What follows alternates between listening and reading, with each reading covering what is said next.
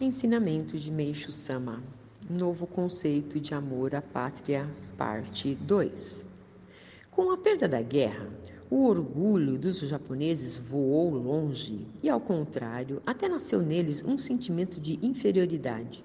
Nessa ocasião, houve uma declaração do imperador que deixou o povo perplexo. Eu não sou Deus, sou um homem. Nasceu então a nova Constituição, que dizia estar o poder político nas mãos do povo. Dessa forma, o Japão se tornou uma nação democrática.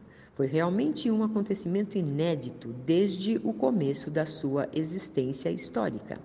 Além disso, a mudança de posição do imperador, que antes se colocava em posição divinal, determinou que, à exceção dos intelectuais, o futuro da grande massa popular, já sem razão de existência, ficasse totalmente obscuro.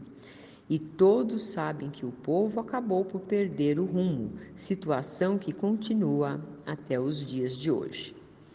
A propósito, houve um fato muito engraçado.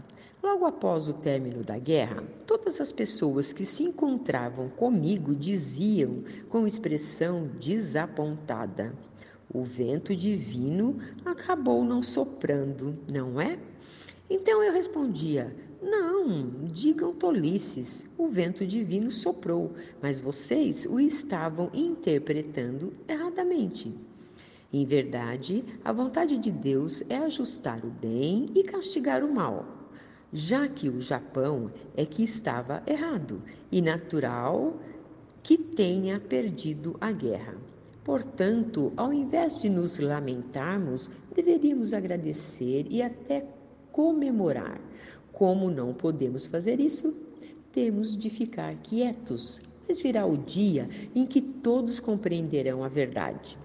Ouvindo isso, as pessoas diziam: Entendi perfeitamente, e voltavam alegres para suas casas.